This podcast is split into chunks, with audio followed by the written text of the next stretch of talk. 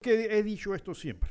Porque los militares, comenzando por la cabeza que era el general Noriega, que supuestamente son profesionales, que han gastado cuatro o cinco años en academias militares y conocen de estrategia y conocen de táctica y conocen de inteligencia militar, sabían que iba a haber una invasión porque esa noche personas que estuvieron ahí me dijeron, licenciado, ahí estaban los tanques, ahí estaban los soldados, los movimientos de, reconocimiento se, hacían, eh, se sabía que venía en cualquier momento la invasión. Entonces, ¿qué pasa? ¿Cuál era el objetivo primario? El cuartel central. ¿Y dónde queda el cuartel central? Quedaba el cuartel central en el Chorrillo. ¿Y qué hay alrededor de Chorrillo? ¿Qué había? viviendas de madera viejísimas. Todo el mundo conoce al Chorrillo y conoce a su gente y a, las personas que viven ahí durante años. Entonces, casas de madera que son atravesadas fácilmente por, por una bala, que se incendian rápidamente, un, un estratega militar lo primero que hubiera hecho es desalojar el área, porque era inminente el ataque e inminente eran las consecuencias de lo que iba a pasar. Entonces, yo por eso siempre he tildado de responsables a la cuadrilla de militares que en ese momento, llenos de medallas y galardones, etcétera, etcétera, etcétera, paseaban y marchaban por las calles eh, como si fueran tropas súper especiales y experimentadas en combate y no tomaron esa prevención con la población civil. Porque no hay que hacer, no hay que ir a West Point y graduarse con el primer puesto para saber que si el objetivo de un ataque está rodeado de población civil que vive en casas de madera, que son civiles inocentes, lo primero que tienes que hacer es salvaguardar la integridad de esa gente y moverlos de allí. Porque lo que venía era obvio. Era obvio y no había nada militarmente que no fuera entendible de los daños colaterales que iban a pasar.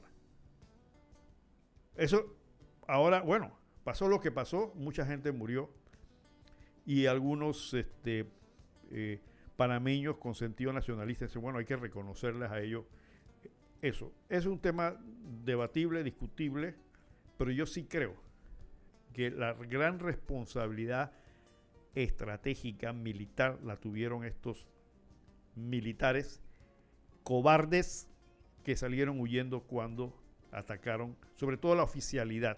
Si acaso con los dedos de la mano habrá unos oficiales que dieron la cara. Pero el resto, incluyendo el supremo general máximo de la Fuerza de Defensa, salió huyendo como una gallina disfrazada de mujer para irse a cobijar bajo las sotanas de la iglesia. Esos son nuestros líderes, esos son nuestros militares. Yo recuerdo uno porque hablé con él y me decía, Mendoza, ustedes son los sediciosos. Y a los sediciosos le damos manguera y, los correteamos porque son panameños, no vamos a matar a los sediciosos. Pero el día, me decía así, el día que un gringo ponga la bota en el territorio nacional, cojo mi AK-47 y me voy a fajar con ellos. Así, yo, coño, le digo un berraco. Y el día que los gringos pusieron la bota en el territorio panameño, se fue a esconder en una finca en Capira y lo tuvieron que durante seis meses no salió de allá. Esos eran los berracos que iban a defender este país. Muchos de ellos miembros del PARRED que salían por ahí disfrazados de soldados. ¿Se acuerdan los batalloneros que uno fue ministro? ¿Dónde estaban? había uno, un oficial, y por referencias, ya que estamos hablando y salen esto, uno de los altos oficiales, bastante pasadito de peso, que le fue a decir una señora, señora, présteme la ropa para, vestirme de mujer. Y la señora le dijo, ¿sabe qué? Vaya a la calle a defender eh, lo que tiene que defender. Le fue a decir que le prestaran los porque la señora también era un poquito pasada de peso, que le prestaba ropa para, para disfrazarse de mujer. Imagínense ustedes los barracos militares que teníamos aquí. Muchos soldados panameños se fajaron, dieron su vida, muchos, pero no había cabezas que lo dieran. Pues si la cabeza andaba huyendo, oye. La cabeza andaba huyendo. Varias cabezas estaban huyendo. Me decía uno, los veía y se, quitaban la ropa y salían calzoncillos corriendo. Y lo que le soltaron a, los que le soltaron los gringos no era exactamente lo más rudo que tienen los gringos, excepto eh, los SIL que atacaron eh, el, ¿cómo se llama? El, aeropuerto de Paitilla, donde algunos de ellos cayeron porque los soldados panameños se fajaron. Pero estaban los oficiales. Oficiales, como siempre, pura baba. Unos cuantos dieron la, cara. Me decía un muchacho que estaba en Panamá Viejo, cuando los gringos atacaron Panamá Viejo, saltaron de helicópteros. Pues estos gringos a veces no saben lo que es la lama y cayeron en la lama. Y estos muchachos ahí mataron a varios soldados gringos porque quedaron metidos en el lodo, en la lama. Pero me decía, licenciado, no teníamos armas pesadas. Teníamos UCIs, que son una metralleta de, corto alcance, calibre 9 milímetros. Eso es lo que teníamos. Porque todas las armas pesadas Noriega las metió bajo llave. Los morteros los metió bajo llave, los lanzacuetes los metieron bajo llave porque él tenía temor que le dieran el golpe a él. Esos fueron los militares. Entonces, gran culpa de esto que pasó en Panamá obedece a estos sujetos. Fueron una partida de cobardes que se llenaban la boca en los medios haciéndose. Me acuerdo uno que salió una vez con una cuestión y se echó un balde de sangre encima. ¡Patria o muerte! Es fácil hacerlo en la frente de la televisión. Pero bueno, ahí están las consecuencias. ¿Tenemos una llamada? Sí, bueno, ya está en el aire. Buenos días, doctor Mendoza, constitucionalista. Para destruir las malas prácticas, la ley es mucho menos útil que los esfuerzos individuales. Ángel Ganivet. Aquí en Panamá los políticos engañaron al pueblo diciendo que porque el canal eh, tenía un título constitucional, no podía ser tomada por los políticos. Hoy el canal está completamente politizado. Eh, cuanto más por el, último eh, profesional que nombró Nito, que hay, ahora hay diez y medio políticos en esa junta directiva. Eh, otro punto, el de los medicamentos, la ley Balbina, que fue aprobada por la Asamblea Nacional y el profesional o líder de opinión que diga que no miente. Esa ley dice que iban a obligar a los médicos a poner el nombre genérico de los medicamentos y que así iban a abaratar los costos. Falso. Hoy los medicamentos están más caros. Lo que hicieron fue que compraron un veneno a los chinos de dietilenglicol y contaminaron a muchas personas. Además, aquí hay ley anti-oligopolio, antimonopolio y se quejan de que hay empresas que monopolizan los medicamentos. Y eh, finalmente, la caja del Seguro Social la quieren quebrar. Y si usted dice que Panamá es un hub, usted está diciendo que aquí no se va a fabricar nada de medicamentos porque eso quedó establecido en el Congreso Internacional del Trabajo. Gracias y buenos días.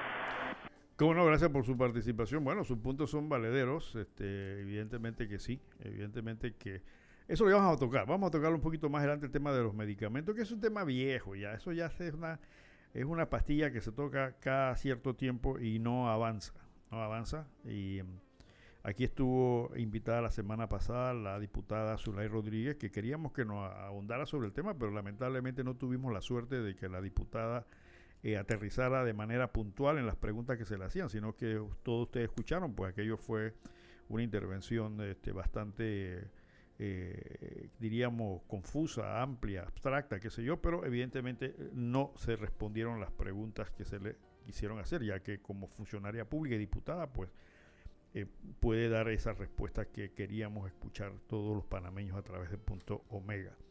Sí, como le decía, pues volviendo al tema este, este eh, Panamá ha sido un país que ha sido huérfano, mucha gente me critica por esto, huérfano de reales héroes, de mártires, eh, circunstancias como que se la dieron el 9 de enero, circunstancias como lo que pasó en diciembre, enero del 89 o 90, eh, son actos donde la población, la población, el pueblo, sin dirección, sin banderías políticas, en alguna u otra forma participa en gestas. En el caso del Chorrillo, pues fue víctima pasiva de un ataque militar frente a la incompetencia de su ejército, el ejército nuestro, que debió defenderlos o por lo menos cubrirlo y no lo hicieron. Estaban huyendo. Estaban huyendo.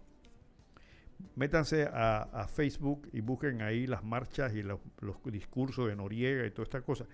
Yo pensé, yo pensé realmente que Noriega iba a hacer lo que debe hacer un militar cuando las cosas no le salen bien. Metes un tiro en la cabeza.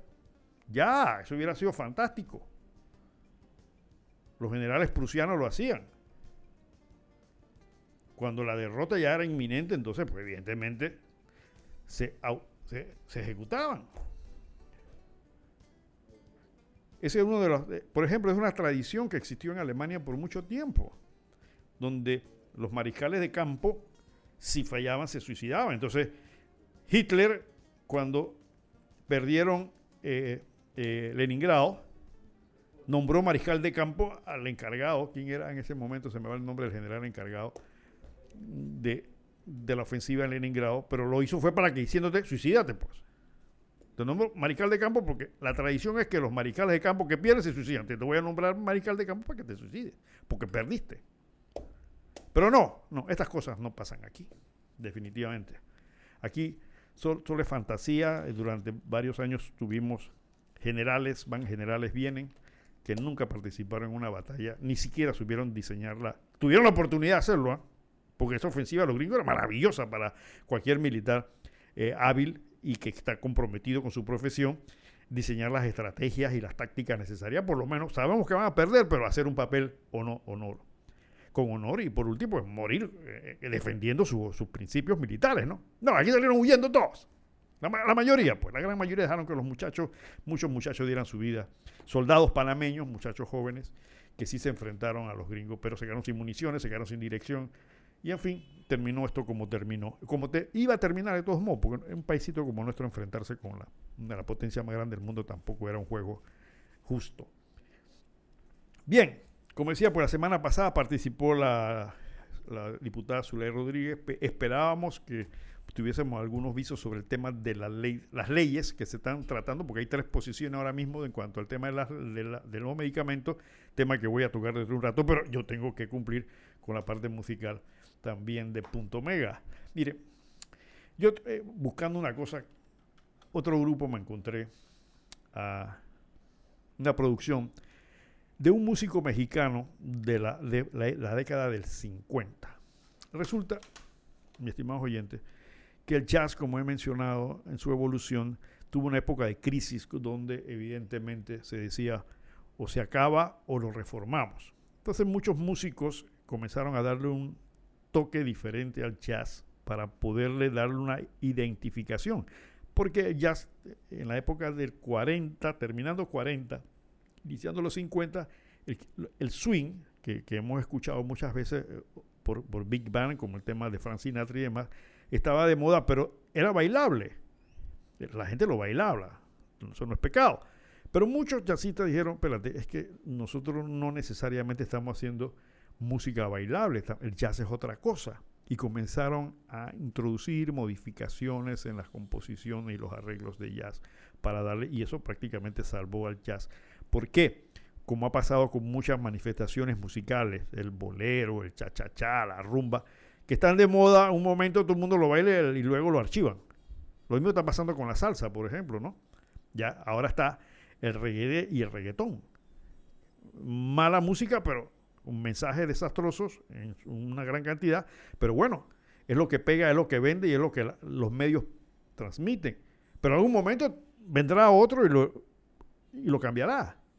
Pero así mismo pasó. Entonces, previendo que esto no pasara y que ya se pudiera mantener, y gracias a Dios se ha mantenido, muchos músicos introdujeron algunas variaciones interesantísimas en los arreglos. Uno de estos fue Juan García Esquivel, mexicano, que tomó varias eh, composiciones tradicionales latinas y le introdujo modificaciones orquestales interesantísimas. Lástima que en esa época no existían los instrumentos electrónicos que existen actualmente, pues estoy seguro que Juan García hubiera hecho una cosa maravillosa.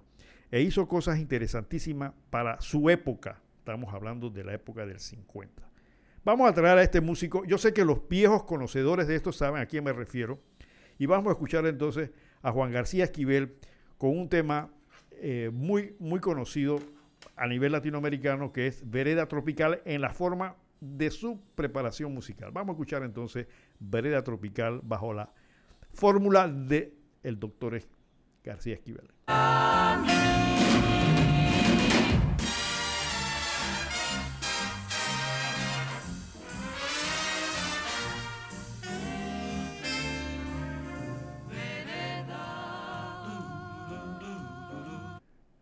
Momentito que se me fue aquí.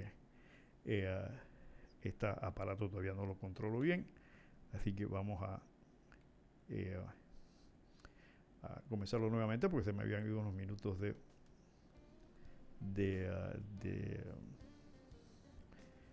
de, ¿cómo se llama? de producción y, hay que aprovecharla toda. Así que vamos a ver cómo lo arreglamos ahora mismo. Pues sí, Juan García Esquivel eh, logra eh, eh, hacer este tipo de cambios en la música y eh, aquí entonces Vereda Tropical con Juan García Esquivel. Ahora sí estamos.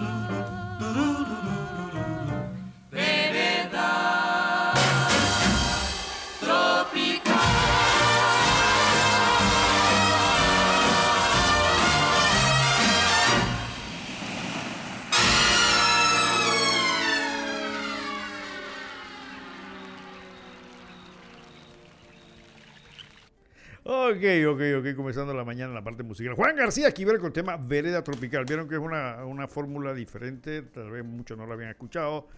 eh, la, el, ¿cómo diríamos? El aporte de diferentes eh, coros, al final hacer un slide down, este, la utilización de diferentes técnicas en el piano, o sea, se, apartaba de lo tradicional, ¿no? no era una composición en aquellos momentos, una composición normal, típica que uno está acostumbrado al oído, sino que el maestro Esquivel, eh, García Esquivel, eh, va introduciendo unas variaciones importantísimas y a pesar de que son temas eh, latinos, porque esto es vereda tropical, bueno, las personas de cierta edad lo conocen, un tema latino, le da un camisón de jazz y le introduce entonces estas variaciones musicales interesantes. Vamos con la segunda producción de el maestro García Esquivel. Hay un tema que se llama Nocturnal, algunos lo conocen, ahora con la forma musical del maestro Esquivel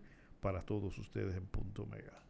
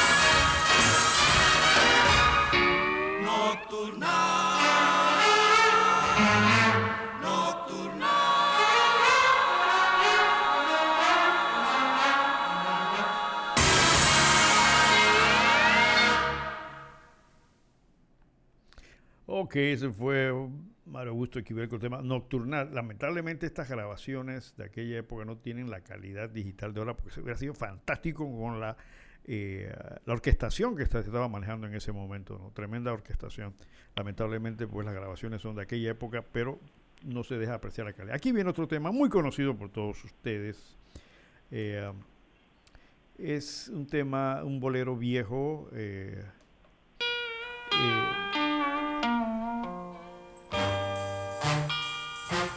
Bésame mucho, bésame mucho.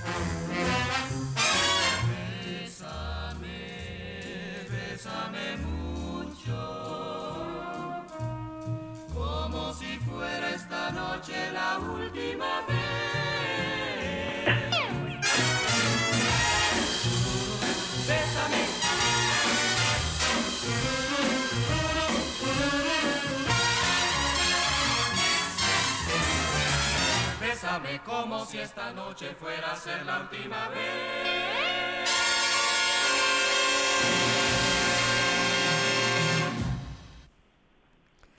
Ok, ese fue Juan García Esquivel y su orquesta de hace mucho tiempo atrás, con una versión diferente de Bésame mucho en el estilo de Juan García Esquivel, como le decía, pues compositor, músico mexicano que eh, renovó modificó en su época las presentaciones orquestales de muchos temas eh, de orden eh, eh, latinos. Sí, eso es. Muy bien. Como decíamos, pues, este, la semana pasada, pues tuvimos a la diputada Zulay Rodríguez, que queríamos, el ingeniero Talavera y yo, que nos hablara un poco sobre los proyectos del tema del el aumento, o la, perdón, la disminución de los precios. De, una llamada? Sí, de los medicamentos. Aló, buenos días, ¿están en el aire? bienvenido. Muy buenos días. Eh, yo quería, estoy llamando para apoyar la, el planteamiento del primer participante, creo que fue el ingeniero Talavera, en relación con ese día de duelo nacional del 20, yo, él dijo 20 de enero, pero creo que se refería al 20 de diciembre. Sí, correcto. Porque eh, también comparto todo su, su pensamiento. Me parece que como es estaba antes era lo justo, día de reflexión nacional, incluso se había decretado unos duelos simbólicos, porque ahí hubo responsabilidad de parte y parte, allí no se podía complacer a un sector nada más. Y yo pienso pues que, que, que allí ganaron quienes eh, como dice él, habría que entonces declarar un día de duelo nacional por la muerte de Espadafora, por, por esas atrocidades que cometieron esos militares, la masacre de Albru, porque pareciera ser que aquí se quiso complacer a una viuda de uno de esos fallecidos ese día. Ah, digo, a todos nos duele lo que pasó el 20 de diciembre, a todos los panameños, pero como le digo, responsabilidad de parte y parte y reflexión esa señora en los últimos años ha estado haciendo campaña para eso. Entonces ella apareció, lo vi en la televisión muy contenta, eh, pero ella es la única doliente eh, eh, porque el esposo parece que era del grupo de Noriega que combatió y murió allí, pero entonces las viudas de la masacre de Albru, ¿dónde están y cuándo se les va a hacer justicia con un día de duelo nacional? Así que yo pienso que este gobierno está como por eso se le llama el cangrejón, ¿no? Porque trata de revivir cosas pasadas y sobre todo que con este día de duelo nacional del 20 de diciembre, a quien se resalta es a Noriega y lo que está triunfando es el norieguismo en vez del torrijismo. Y, y, esto pues me parece muy injusto para el resto de los panameños. Gracias. Cómo no, cómo no. Este, mire, esa, ese criterio suyo yo lo comparto también en parte porque sí es cierto, ¿no? Yo sé, a veces toman, eh, y con esto yo personalmente no quiero desmeritar, evidentemente que murieron muchos panameños, todavía no se sabe cuántos, en ese cruce de fuego. Ya le digo, yo creo que el gran responsable de esto es la misma fuerza de defensa nuestra, nuestros soldados, sobre todo la cabeza, de que, que, yo, yo, no sé a qué universidad militar fueron donde tal vez no aprendieron los principios básicos de esto, pero evidentemente cometieron un gran error. O lo hicieron de maldad. Quién sabe, de repente dejaron sabiendo que iba a pasar, porque la tesis de algunos era de que el, esto se iba a formar una guerra de eh, urbana donde a los gringos le iba a costar mucho porque el pueblo se iba a levantar, promovido tal vez por la, masacre, pero no pasó así. No pasó, al contrario, yo fui testigo de que en muchas calles se le daba la bienvenida a los gringos como si fueran salvadores. Yo creo que ahí, esto también habría que analizarlo porque algunos hablan de una situación nacionalista, sin embargo el pueblo, yo lo vi, estaban eh, apoyando a los gringos, los saludaban, le daban comida, por favor, a, esto hay que analizarlo a fondo. Tengo una llamada. Sí, buenos días. Sí, licenciado, buenos días, saludos. Eh, bueno, es un tema eh, de mucha discusión. Yo quisiera solamente eh, poner algo hoy, tomarle un minuto de su tiempo, porque yo siempre lo escucho, licenciado, y créame que el comentario del sábado pasado de una materia que yo estaba neófito, era neófito a eso, me gustaría comentarlo un poquito. Y es sobre lo que se había dado y que creo que ya es materia pasada y que no, no sería como para entrar en un tema de discusión o de análisis ni nada de eso, pero es sobre la farmacia comunitaria de la, del Centro de Salud Magalia Ruiz. Eh, yo como que mi nombre es Secundino Morales, yo presido actualmente el Comité de Salud de aquí de ese centro yo estaba neófito completamente a esa situación y no sé qué pasó en aquel tiempo. Después de ese sábado que se conversó el tema, que fue el sábado pasado, yo me puse a hacer algunas averiguaciones y ahí me vine a enterar de que esa farmacia fue secuestrada, de que esa farmacia eh, se le metió una acción, bueno, legal, que un grupo de abogados trabajó, que la secuestraron y todo eso. Ese tema, me imagino, ya pasó, todo tuvo su final allí pero en relación al comentario de que las farmacias en los centros de salud la manejan los comités de salud, eh, no se ajusta en este momento a la verdad porque yo que presido eh, el comité de acá, es cierto, en el Magalia Ruiz hay una farmacia, pero esa farmacia le pertenece al MINSA, al Ministerio de Salud, no tiene absolutamente nada que ver con el comité. Nosotros somos una figura prácticamente hoy día más bien decorativa, pero yo creo que hay personas que, que no conocen cuál es la verdadera función de un comité de salud en un centro de salud y que es, yo creo, una base para, para eh, sustentar que los dineros que se generan en ese centro de salud redunden a beneficio de ese centro de salud y que se le pueda atacar eh, las necesidades que tenga ese centro en un momento dado con prioridad. Ustedes ven los ministerios cómo se dañan los vehículos por falta a veces hasta de una batería. ¿Por qué? Por los trámites engorrosos y burocráticos que hay que hacer para eh, que el mismo ministerio apruebe una partida de 20, 25, 15, 30 dólares. Mientras que con un comité de salud se daña una puerta, se daña una batería, se daña un vehículo, al día siguiente eso puede estar solucionado y el dinero que se genera en el centro de salud redunda en ese centro de salud. Hoy día pongo el ejemplo de Burunga, que eliminaron el comité de salud allí y es realmente una catástrofe ese centro de salud y la gente de esa área no me dejará mentir. Eh, no me no estaba neófito a esa materia, repito, que había pasado con la farmacia comunitaria, no no conocí ese tema pero créame que hoy día nosotros somos Alconore, la farmacia del Magalia Ruiz se maneja a través del MINSA, el Comité de Salud no tiene nada que ver con eso y nosotros somos Ad y trabajamos solamente para el beneficio del centro de salud para que todo redunde y quede allí mismo con los dineros que se generan. Nosotros no tomamos prácticamente ninguna decisión porque nosotros no eh, eh, como le digo, tenemos injerencia en dinero que nosotros no generamos, porque esos dineros los genera salud, los genera laboratorio, los exámenes, las citas, todo eso ellos mismos lo generan. Nosotros somos, solo somos el, el engranaje para que ese dinero no se vaya a la planilla del ministerio, el redunde allí mismo y los problemas puedan ser atacados de con prontitud y de la mejor manera. Solamente quería dejar eso claro allí, licenciado Ramón, y nosotros, usted sabe, somos combativos. los escuchamos y siempre que estamos en ese tipo de cargos tratamos de hacerlo con la mayor honradez posible. Gracias y lo escucho, licenciado. Hombre, cómo no, gracias por esa aclaración. Qué bueno, qué bueno eh, que usted haya delineado ahora lo que es el Comité de Salud. Eh, los comentarios fueron por hace muchos años atrás y como usted hizo las investigaciones se habrá percatado de que sí hubo este, una situación de deshonestidad en el manejo de los recursos que generaba la farmacia comunitaria de aquel entonces que era manejada por el Comité de Salud. Y la tesis era de que el comité, de, que, de que la farmacia comunitaria casualmente iba a apoyar, tal como dice usted, a las gestiones de las actividades de salud del, del, centro de salud de su momento y demás. Esa era, esa era, la filosofía, pero como usted habrá averiguado, pues entonces eh, realmente las cosas no caminaron por ese lado y quedó ahí. Y quedó ahí. Y yo, yo le digo, yo fui uno de los que, yo, yo en representa, yo lo dije la semana pasada en representación de una empresa farmacéutica que le debía dinero secuestramos ese local y encontramos medicamentos de la caja del Seguro Social que se estaban vendiendo ahí. Y yo personalmente puse la denuncia en aquel entonces y no pasó nada.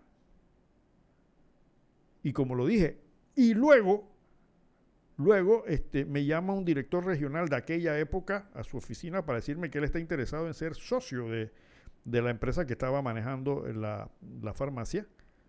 Yo le dije, claro que sí, no hay ningún problema. Y me dice, yo, y me acuerdo la cifra, yo, yo, voy a poner 36 mil dólares. Y digo, bueno, perfecto, doctor, eso se le hacen las acciones. ¿Y cómo va a poner eso? Me dice, en medicamentos del Seguro Social. Así me dijo un director regional, y yo lo tenía grabado. Yo se lo dije, no sé si lo dije la semana pasada. Y yo grabé esa entrevista. Esas son las cosas que pasan en, en este país, ¿no? Entonces, como yo salí furibundo de ahí, me salieron, salieron unos asistentes en el pasillo diciendo, no, déjese tranquilo, licenciado, deje las cosas así, que no sé qué. Pero es que es una inmoralidad. y por ahí tiene un, cargo importante ahora. Entonces son las cosas que, que, pasan en un país como esto, porque esto no es necesariamente que es ese funcionario o porque es una circunstancia especial. Esto es una corriente normal en este país de inmoralidad. Una de las cosas que nosotros tenemos que ser conscientes como panameños es que somos inmorales. El grueso de la población es inmoral. No tiene valor en ese sentido. Por eso es que, robó pero hizo. Somos una caterva de inmorales, por eso que no avanzamos. Miren ustedes, cada día yo paso por la bendita ampliación que está haciendo Meco de Arraiján, la chorrera. Aquí lo comento. Ahora estoy viendo les comenté, oye, hay unas, hay unas montañas de piedra, que eso evidentemente es extracción, requiere una concesión minera. No me ha aclarado esto dónde salió. Son, son, son, allá hay millones en piedra. Parece una pendejada. Todo el mundo pasa por ahí. Ah, bueno, no. Eso requiere una concesión especial para hacer eso. ¿Ok? Pero ahora yo me pongo a ver y paso y veo que están tirando el pavimento, pero es asfalto. Todo lo que pasan por ahí. Eh, miren para que vean hay como 6, 8 pulgadas de, piedra con asfalto encima. Entonces yo entro a la página web del Ministerio de Obras Públicas porque consulté con una persona, me dijo, no, no, licenciado, eso está, ese contrato es público porque eh, la cuestión del nodo de transparencia y qué sé yo. Entro, ayer, por lo menos ayer, entro a la, a página del, del para, y entren, ustedes pueden hacerlo cualquiera, para buscar el contrato y ¿sabe qué? Están bloqueadas. A la página muy bonita. El sitio web del ministerio es muy simpático, entonces, pues, pues, no sé qué, lo que siempre, quiénes somos, no sé qué, que la, gente, que traten de entrar a los contratos. No, no, se bloqueó. El servidor no permite esto. Entonces yo me puse a averiguar, yo no soy ingeniero, yo, yo, y haré más, más averiguaciones, porque en este país son una partida de pendejos. Entonces ahora resulta que una carretera que nos está costando casi 400 millones de dólares por 11 kilómetros, la van a hacer de asfalto. Entonces, yo busqué la especificación así, porque tiene, aparte, dice, encontré un, eh, perdón, una, la información la encontré en una noticia periodística, no en la página del Ministerio de Obras Públicas, que es un asfalto eh, reformado con polímeros. Yo no soy ingeniero, no sé qué es eso, pero hice algunas investigaciones por ahí, la voy a seguir investigando, pero yo quiero saber quién está inspeccionando la obra. ¿Por qué? ¿Y por qué esa preocupación, mi estimado oyente? Porque MECO es una compañía criminal. MECO se declaró confeso en este país de dar coimas. Eso se llama un crimen. Es una empresa delincuente. Pero como este país somos una caterva de inmorales, entonces no hay problema. Él se confesó que él coimió y le vamos así dando contrato. En Costa Rica metieron preso al, presidente y dueño de Meco. Pero nosotros somos así. Así somos nosotros, carentes de moral. ¿Cómo tú vas a permitir que una compañía que se declare culpable de un delito le sigas dando contratos? Y no supervises al detalle cada cosa que está haciendo porque ya se confesaron delincuentes que son inmorales, que son deshonestos, que no son probos. Entonces tú tienes que estar ojo al Cristo a ver cuáles son las especificaciones. ¿Quién está verificando eso? Y ahora le hicimos una adenda adicional porque se tropezaron unas tuberías que no sabían. La verdad es que son una caterva de pendejos y sinvergüenzas todos nosotros, hombre. Tengo una llamada. Bueno, ya está en el aire. Aló, buenas. Eh, lo que tenemos que tener bien en claro es que si ellos confesaron es porque ellos daban coima y si le siguen dando los contratos es porque sigue la misma política, ¿no? Eso es tan evidente, por eso es que le siguen dando los contratos, porque hay coima o sobrecitos debajo de la mesa. Entonces, este, ahí se van a, ustedes van a ver las arendas y las no sé qué, y ahí se van a perder los 400 millones, así como en la ciudad hospitalaria que tuvieron que ir a arbitraje, pasar los años, le pagan a una firma extranjera que tiene contacto con los de acá, y a las mil y quinientas que ganan, que no sé qué, y tú no tienes bien en claro qué fue lo que se hizo, ¿no? Porque ustedes ven la autopista, comenzaron a construirla, que no sé qué, después de, estaban dando mantenimiento, se estaban cogiendo los tiquetitos esos que, que tiraba la gente después de pagar. Bueno, es que si uno no tiene aquí una vigilancia con unas cámaras, para ver qué lo que están haciendo con el saneamiento de la bahía, porque tienen, yo creo que tienen ahí como un negocio bien redondo, este, qué es lo que están haciendo, cuánto tiempo le está tomando, o sea, hay un montón de contratos andando yo veo que ninguna televisora vaya, mete la cámara a ver qué tanto este, están haciendo, qué tanto están avanzando, no, todo el mundo habla, habla, pero no van y tienen las pruebas y vamos a analizar esta, estas vistas aquí que tenemos ¿Esto qué es? ¿Por qué tiene esta profundidad? ¿Quién lo está supervisando? Eh, no, nada, nada de eso están haciendo. Entonces, eh, eh, ¿cómo vamos a hacer una auditoría si los legisladores, que son los que tienen que hacer auditoría de lo que se está haciendo en el país, no están por eso? Entonces, las televisoras, los periodistas tienen que hacer eso. Y bueno, hay alguno que puede que se meta a eso porque hay un premio de periodista para eso lo otro es, yo digo que aquí tenemos que tener un día para las víctimas del narcotráfico, o sea, todos los asesinados por pandillerismo, por porque este no sé, y, y, en algún tráfico se perdió o perdió la vida o algo así. Todos esos deben tener un día para que se les recuerde, pero yo veo que aquí los que han perdido hijos porque estaban metidos en, en, negocios del narcotráfico, salen, ay, sí que yo logré que el, el día 20 de diciembre, porque yo salía en, en procesión para todo eso, y entonces, ¿cómo tú vas a salir en procesión si tu hijo estaba metido en pandillerismo, lo mataron, y en, en ese tipo de negocio hay más de 20 mil personas detenidas en las cárceles, allá este, eh, apartados de la sociedad por 15, 20 años, porque nacieron pobres, los padres los abandonaron o no los abandonaron, por el caso de este que yo le digo, del que anda haciendo en el chorrillo marchas y demás, y, y salieron este, dañados y se fueron a ese negocio porque era más fácil, más lucrativo, pero hay otros que no, hay otros que están en la cárcel porque necesitaban la plata, porque este, los obligaron o porque le dijeron, bueno, si tú no trasiegas esto, pues tu familia puede sufrir algunas consecuencias, o otros porque tenían necesidad de eso porque no tenían de qué vivir, o sea, hay distintas circunstancias. La cosa es que hay como 20 mil en esas cárceles haciendo nada, pudriéndose allá, son panameños, entonces por eso yo digo que hay que hacer esterilización, porque no es verdad que viene una época donde se van a usar robots y van a, ya están usándola en las fábricas de fabricar carros que desplazan la mano de obra, entonces, ¿cómo va a quedar este mundo? Va, a haber una gran pobreza, déjense de tener tantos niños porque la robótica ya está cogiendo cuerpo, ellos son los que van a reemplazar la mano humana. Gracias. Bueno, gracias por su intervención bastante amplia. Vámonos un momentito, mi estimado Claudio, con nuestro poquito anunciante y el minuto ecológico, por favor, para entrar a la segunda parte de nuestro programa.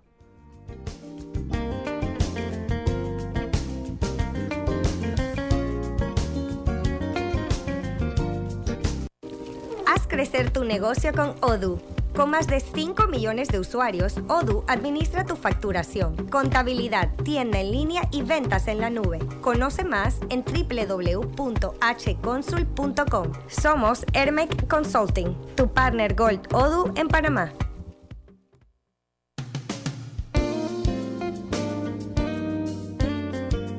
Los koalas pasarán a engrosar la lista de animales en peligro de extinción. Según el gobierno de Australia, tras revisar las poblaciones de esta emblemática especie, que ha sido amenazada en los últimos años por sequías, la tala de árboles y los incendios que asolaron el país en 2021. El koala, el símbolo nacional de Australia, se enfrenta desde hace un tiempo a una profunda crisis.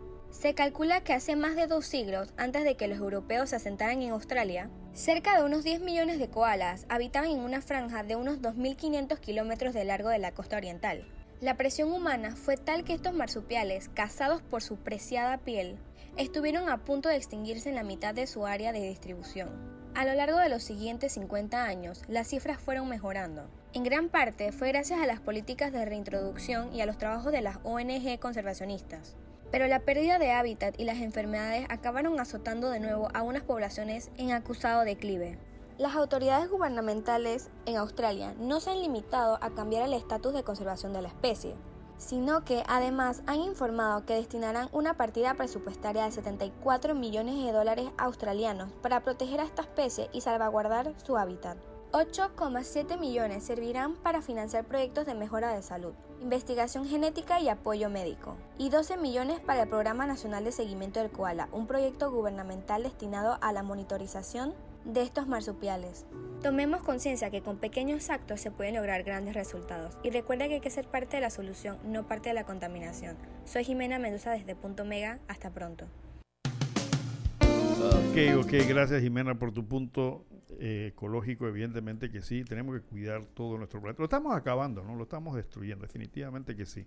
Definitivamente. Para aquellos que mandan sobre el tema de ODUS, llamen a Hermex Solution y sin ningún tipo de compromiso ellos le van a explicar cómo funciona esta, esta plataforma para que sobre todo los contadores y los empresarios que quieran llevar su negocio de manera sistematizada, sin incurrir en grandes eh, eh, eh, problemas para hacerlo, ahí tienen la solución. Llamen a Hermex Solution y ahí sin compromiso, ahí los técnicos les van a explicar cómo puede hacer acceso de esta plataforma para que usted lleve su negocio al momento, al día, sin ningún problema, en cualquier parte del mundo. Así que ya saben, denle, una llamadita, no tienen ningún problema eso aquellos que me han mandado a preguntar que cómo es eso. Bueno, simplemente llamen y yo, yo, yo realmente no le puedo explicar, pues solamente sé que la plataforma, allá están los muchachos que con mucho gusto, sin ningún problema, le van a explicar y sin compromiso cómo se maneja esta nueva plataforma que ya está dando muchos resultados en Panamá.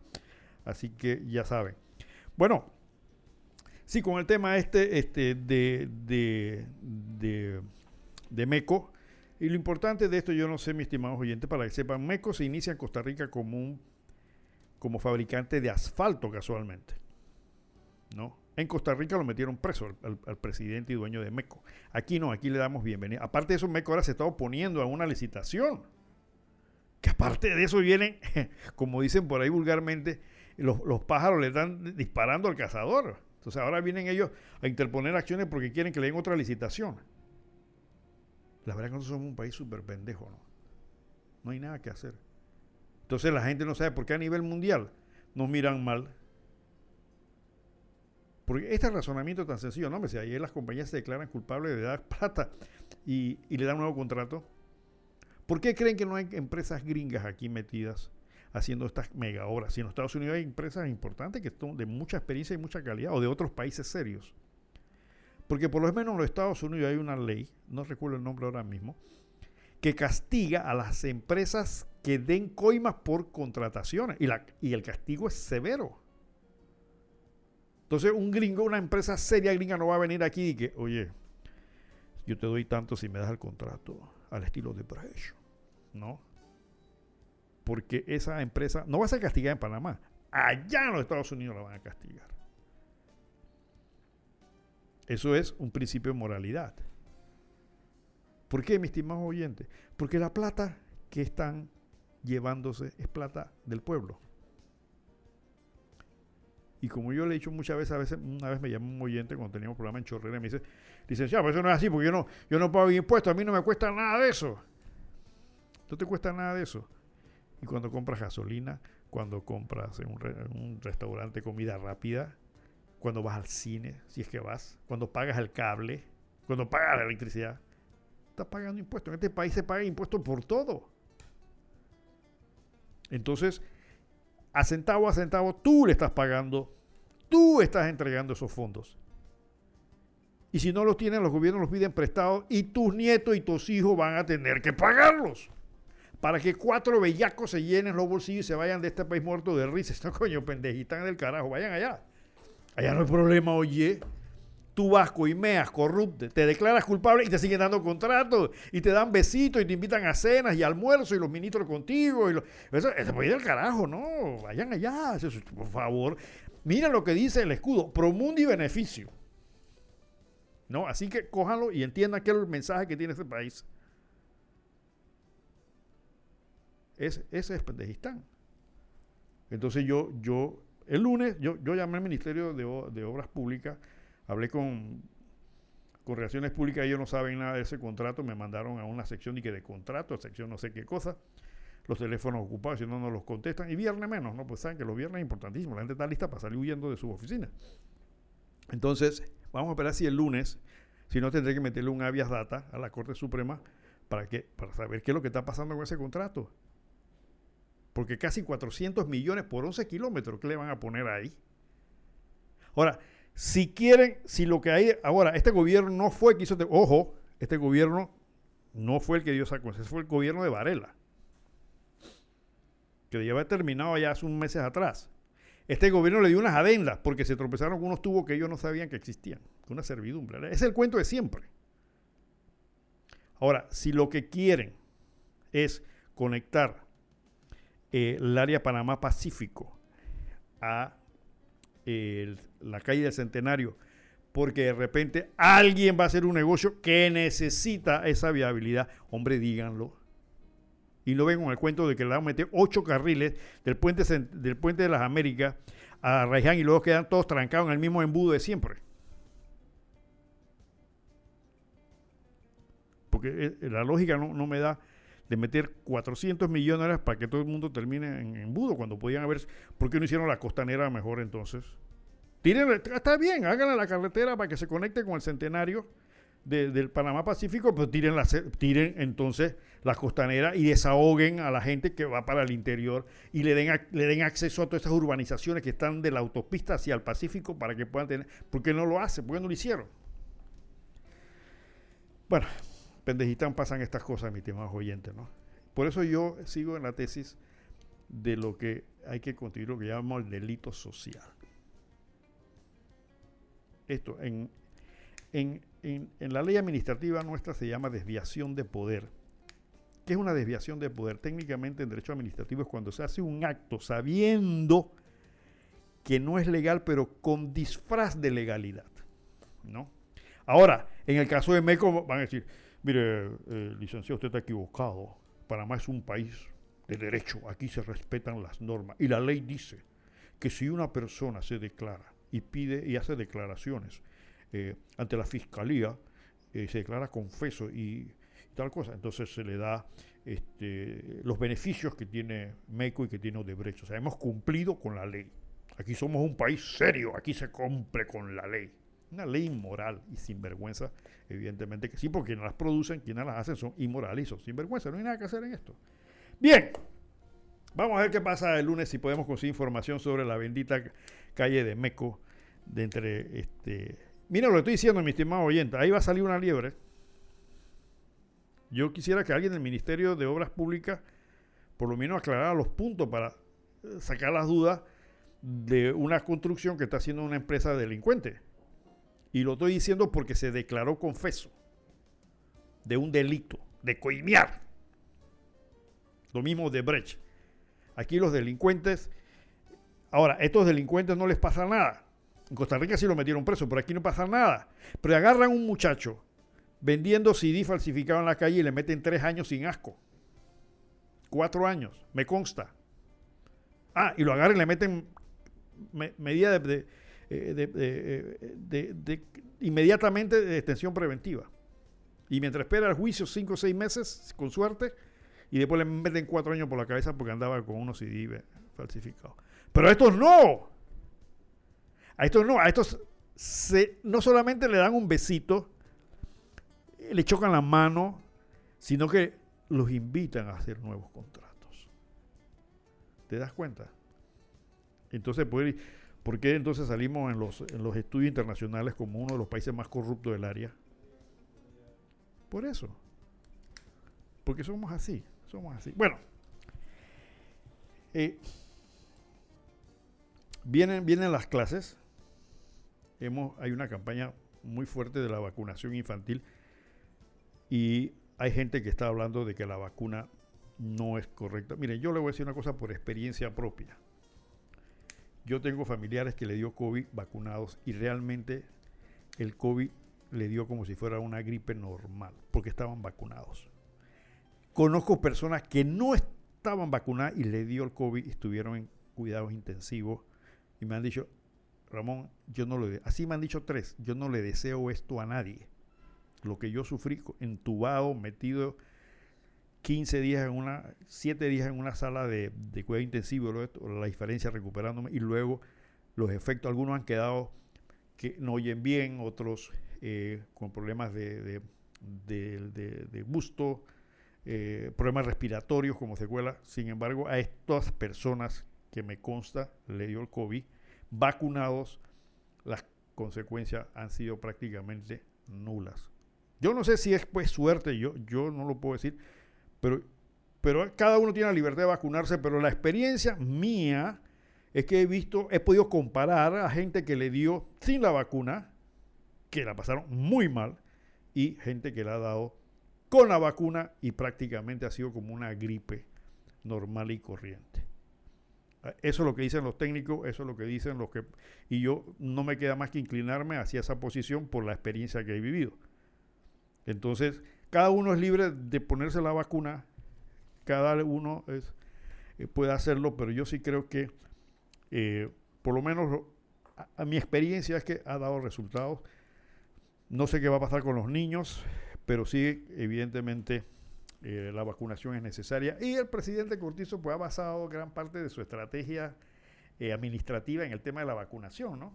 Vamos a ver, vamos a ver qué pasa porque la reactivación económica no está caminando, evidentemente. Ahora, como decía uno de nuestros oyentes, aquí el problema de la educación no, no mejora. El resultado final, mi estimado oyente, ahora que se van a regresar a clases, es que los muchachos han estado dos años sin ir a clases. Las clases que han recibido por internet realmente han sido malucas, malas, la gran mayoría. Muchos estudiantes, que, lo he visto en reportes en televisión, que tienen que estudiar con un celular, eh, de repente trepas un árbol porque no hay señal. Eso no, eso no es educación.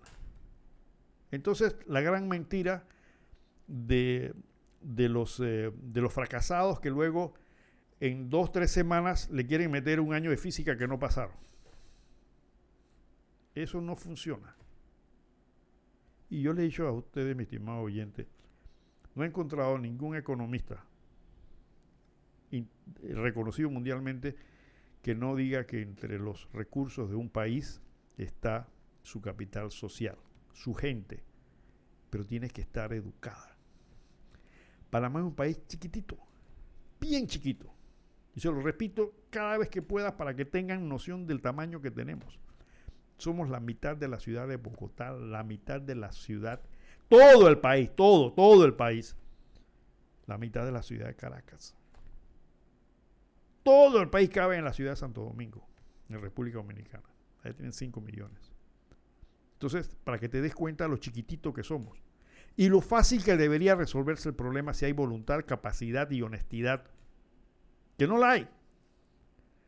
Entonces, por esa razón, nuestra educación no avanza.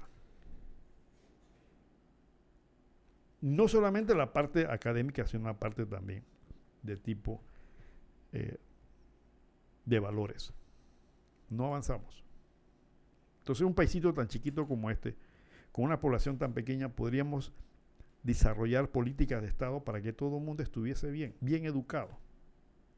Y preparar a la juventud para carreras y posiciones para que dentro, ahora el niño que nace hoy, dentro de 25 años, tenga un futuro por lo menos asegurado. Ejemplo, Panamá tiene la flota naviera más grande del mundo con bandera panameña, para que usted sepa. Es decir, la mayor cantidad de barcos de la flota mundial de, comercio está bajo la bandera panameña. ¿Cuántos muchachos nuestros son oficiales en esos barcos? ¿Cuántos? ¿Por qué? Porque no hay una política destinada hacia eso. Aquí tenemos un poco de escuelas náuticas. ¿Cuántos de esas escuelas tienen un barco escuela? ¿Cuántas tienen un barco escuela? Se gastan millones en pendejadas, en estadios que no van a usar, en la, ¿cómo se llama? ahora que quieren hacer la casa de los, del deporte, no me acuerdo, que son 30 millones. ¿Por qué no invierten en un barco escuela? Para que nuestros muchachos sean calificados. Ah, es que tenemos la flota naviera más grande del mundo, pero ¿y dónde están nuestros oficiales? ¿Dónde están nuestros muchachos que podían hacer buena carrera en esos, en esos barcos? Barcos de todo tipo, ¿ah? Chiquitos, grandes, medianos, cruceros, tanqueros, granaleros, todo, todo hay en esa, bajo la, la carpeta de la bandera panameña. Yo recuerdo una escuela náutica que daba clases en el lago Atún, hombre. Y que no, no, lo que pasa es que ahí también hay agua. Imagínense ustedes. ¿Dónde están nuestras? ¿Por qué no hacen inversiones inteligentes como esto? Para preparar una juventud. No, no, no estamos avanzando en ese sistema. Yo quiero saber qué pasó con Panamá bilingüe, ¿no? Gastamos también 30 millones de dólares en esto. ¿Qué pasó con eso? Ese es otro delito social. Gastarse millones en, supuestamente porque íbamos a hacer una, una educación bilingüe. Yo quiero saber cuántos estudiantes bilingües hay porque una de las cosas por las cuales casualmente no nos integramos económicamente porque el personal nuestro, nuestra gente está mal preparada y mucho menos no habla en inglés, que es básico. Si tú quieres ser piloto de aviación, tienes que hablar inglés. Si tienes que ser piloto de un barco, tienes que hablar inglés. Si quieres ser un ejecutivo de una empresa multinacional, tienes que hablar inglés. Entonces, ¿qué pasó con los millones que metimos en esto? Ahora que van a comenzar las clases, ya los profesores comenzaron a dar visos de que van a dar problemas porque le mandaron una carta a la ministra, que no sé qué, que el uniforme, que sin uniforme. Miren, señores profesores y maestros, vayan a dar sus clases, hombre. Lo que pasa es que aquí no hay un gobierno serio y que tenga arresto y otras cosas más para decirle, el que se me ponga en pendeja lo voto. Tan sencillo como eso. No, porque los gremios políticos vas votado y como dicen, como es un como somos en un país de, un estado de derecho, pon los recursos legales que tú quieras, pero vas votado. Porque tengo 3.000, 4.000 maestros sin empleo que están haciendo fila, que están ansiosos de trabajar y no para venir con pendejada que si el uniforme, que si no sé qué, que si la silla, que si el agua, que si el techo. Ve a dar tu clase, hombre. Y con esmero y con vocación. Vamos a ver qué pasa ahora con los gremios eh, de profesores y maestros, ahora que comienzan las clases, a ver qué quinta pata le encuentran al gato. A ver qué fue lo que. Ahora que. Ya mandaron una carta por ahí, uno de los gremios. Pero se ha caracterizado también en este país que los gremios docentes imponen condiciones en beneficio de ellos personalmente. Yo sé que muchos maestros me están escuchando y dirán, no, no, es cierto, porque pasa que, y habrá muchas excusas que pasa que no nos dan esto, que el sobretiempo, que no sé qué, que el tiempo compensatorio, que no sé qué vaina, esas son vainas administrativas, hombre. Y eso obedece, ¿por qué? Porque ustedes cogen a la gente que escoge a los ministros. Si ustedes cogen a gente corrupta y ponen a gente incapaz en los ministerios, o que no tiene la capacidad, o que la política se mete, estás cosechando lo que sembraste, ¿no? Tan sencillo como eso, ¿no? Porque aquí todo está politizado, aquí todo se ve en función de la reelección y qué es los beneficios que voy a obtener, no no en función de lo que llaman hoy el estado de confort, el estado de bienestar. Es decir, un estado, un país donde lo que se procura es el bienestar de su población. Aquí no está, es el bienestar mío como miembro del partido y del partido, olvídate lo demás. Allá que se jodan nosotros. ¿No? Entonces la educación, señores, mire, ¿usted ha visto alguna propuesta, no de este gobierno incluso, de otros gobiernos, una propuesta seria en la asamblea para, para comenzar a trabajar la, la educación en este país? Eso no es problema del Ejecutivo nada más, o sea, no es problema solamente del presidente y los ministros. Ellos tienen iniciativa, pero la iniciativa legislativa no impide para que los diputados, que se le pagan 20 mil dólares mensuales para que tengan personal especializado, preparen un proyecto para reformar esta bendita educación. Pero ¿sabes qué, mi estimado oyente? Eso no da votos, hombre. Entonces hacemos la ley del, del sombrero pintado y de la carretera de Bueyes, porque eso la gente, es un populismo que la gente con poca preparación y mucha motivación dirá, oye, qué bueno. Nadie se había fijado en el sombrero pintado y la carreta de Bueyes. Y este hombre ha hecho una ley para que se haga un comité, para que una vez al año se le dé un beneficio a los bueyes y a las carretas. ¿Qué pendejo eres? Primero que eso no es trabajo de un diputado, eso lo puede hacer un alcalde, eso lo puede hacer el Ministerio de, no sé yo qué, Agricultura, Ministerio de, Cultura. Eso no requiere una ley, no requiere que se gasten 20 mil dólares mensuales en personal especializado para hacer una ley tan pendeja como esta. Y otras que hay por ahí, porque hay otra ley del, del torito no sé qué cosa. ¿Por qué? Porque son gente improductiva, incapaz, deshonesta, que no tienen en la cabeza lo que es la visión de un país. Lo que tienen es la visión de cómo mejorar ellos sus recursos y es lo que ha pasado siempre. No de ahora, esto ya hace rato. ¿Tengo una llamada? ¿Aló? Buenos días, ¿están en el aire? Buenos días, licenciado Mendoza. Tiene usted toda la razón. Esos vagos que no quieren trabajar del Ministerio de Educación, bótalo.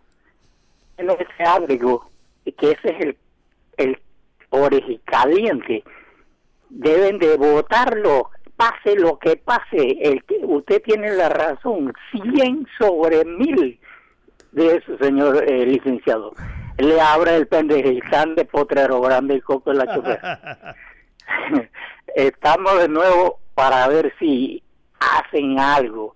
Ya vamos terminando febrero y la, la alcaldía, el MOP, el representante, eh, la gobernación Nadie hace nada por Potrero Grande. Usted viene aquí a Potrero Grande y, ha venido 10 eh, años atrás. Está igualito, igualito. Las calles inservibles, no hay acera, no hay parada de buses. Los buses nos cobran 40 y 50 centavos cuando es 30 centavos. Aquí no hay autoridad de tránsito, aquí no hay gobernación, aquí no hay ATT, aquí no hay nada para que sepa, licenciado, que estamos pasando páramo. El agua llega a las 2 de la mañana y a las 7 de la mañana se va. Hay que estar despierto de 2 a 7 de la mañana para poder coger agua, porque a esa hora es que llega el agua. No soy político y ni nada por el estilo, ni pertenezco a ningún partido político, pero cuando estaba eh, la tortuga, que la llaman el tortugón, había agua aquí 24 horas. Apenas llegó el PRD que dice que cuando gobierna, gobierna eh, eh, nos va mejor. Nos ha ido peor. Inmediatamente nos quitaron el sistema de 24 horas. Ahora la tenemos de 2 a 7 de la mañana. ¿Cómo lo ve, licenciado? Buenos días, lo escucho. Bueno, esas son... ¿Qué, qué, qué le puedo decir, mi estimado oyente? ¿Qué le puedo decir? Ese problema que tienen ustedes lo tienen miles de panameños en este país. Yo sí sé que el presidente Varela cuando dije, habló que iba a dar 24-7 agua, por lo menos me dice usted que en esa parte lo cumplió.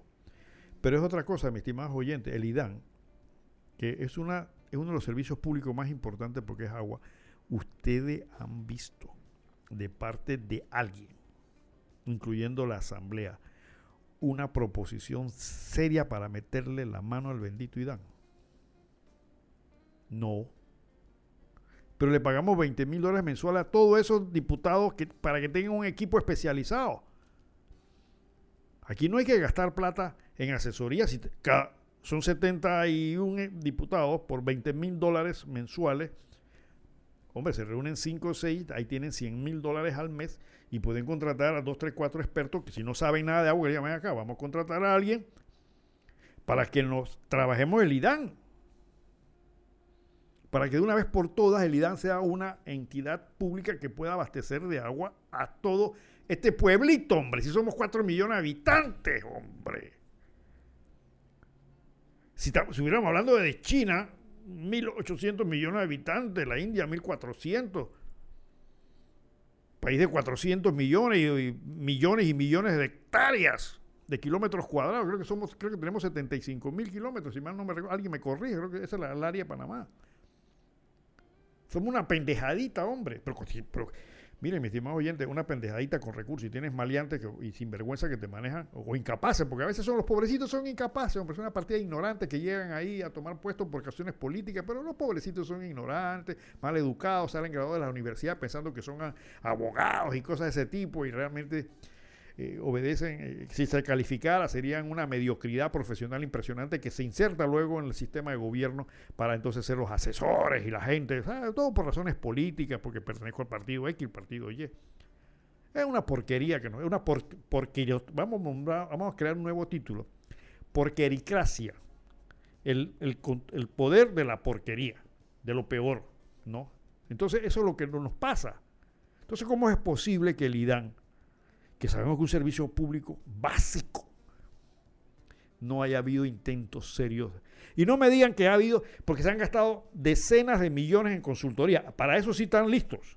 60 millones por aquí, 30 millones para acá, 20 por allá. Saquemos la lista de las consultorías que se han hecho para el tema del IDAN. Ya hubiéramos hecho un IDAN tres veces nuevo. Esta consultoría, si todo el mundo sabe el problema que tiene, hombre. Todo el mundo sabe lo que el, problema que tiene el IDAN y todo el mundo sabe cómo arreglarlo. La, IDAN no sabe, entonces con el teléfono, llama a la, a la, a la tecnológica y le digo, oigan, necesitamos un ingeniero que nos enseñe cómo podemos hacer estas cosas. Que ahí en la tecnológica hay gente muy capaz, hombre. La tienen olvidada, tirada ahí, cuando debían utilizar los recursos de esa universidad. ¿Tenemos la llamada? Sí, adelante, buenos días.